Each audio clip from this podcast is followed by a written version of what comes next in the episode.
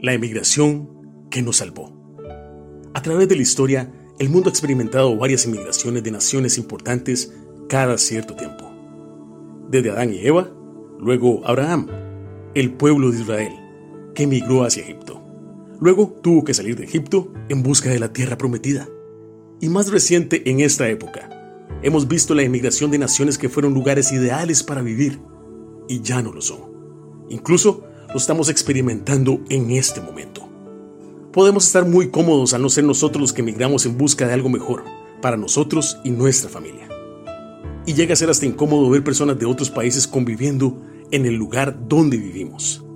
Pero te digo algo, cuando empezamos a conocer el plan de Dios, al leer su palabra, nos damos cuenta de que absolutamente todos somos peregrinos en este planeta Tierra.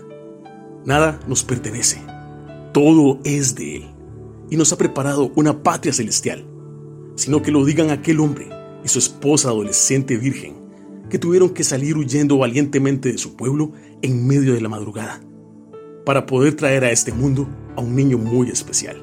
Sí, yo sé que te sabes la historia. Esa es la emigración más importante de la historia, que nos regaló la salvación. Cito las palabras en el Evangelio de Lucas. También José, que era descendiente del rey David, subió de Nazaret, ciudad de Galilea, a Judea. Fue a Belén, la ciudad de David, para inscribirse junto con María, su esposa. Ella se encontraba encinta, y mientras estaban allí, se le cumplió el tiempo, así que dio a luz a su hijo primogénito lo envolvió en pañales y lo acostó en un pesebre, porque no había campo para ellos en la posada. Lucas capítulo 2, versículos 4 al 7.